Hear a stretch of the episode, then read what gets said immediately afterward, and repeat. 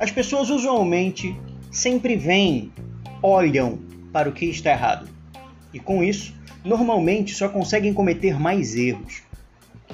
Olá, Gabriel Novotny aqui, e hoje, 20 de dezembro de 2021, no nosso momento de vida e negócios, eu quero te sugerir um olhar diferente.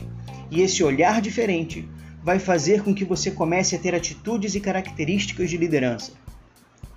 Se você perguntar a alguém o que está incomodando ou o que está errado, você entenderá exatamente isso.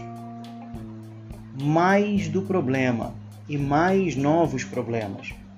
Se você mudar a pergunta e ao invés de perguntar o que está errado, passar a se perguntar o que você quer ou como você deseja mudar as coisas, você redireciona o foco do problema para a solução. Em toda e qualquer situação, não importa o quão negativa e obscura ela seja, ok? Há sempre um resultado desejável a ser alcançado.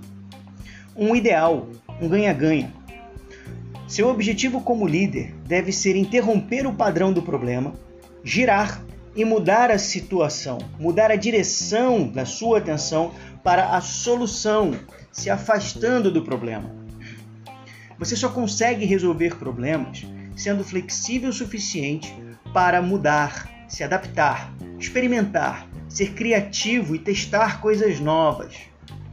Quanto mais flexível você for, mais opções vai criar, mais portas vão abrir para você e mais soluções vai ter para aproveitar. E lembre do seguinte: para ser um excelente líder, antes você precisa ser um ótimo liderado. Bora para cima, realize seus sonhos, mergulhe mais fundo. Até o próximo momento de vida e negócios.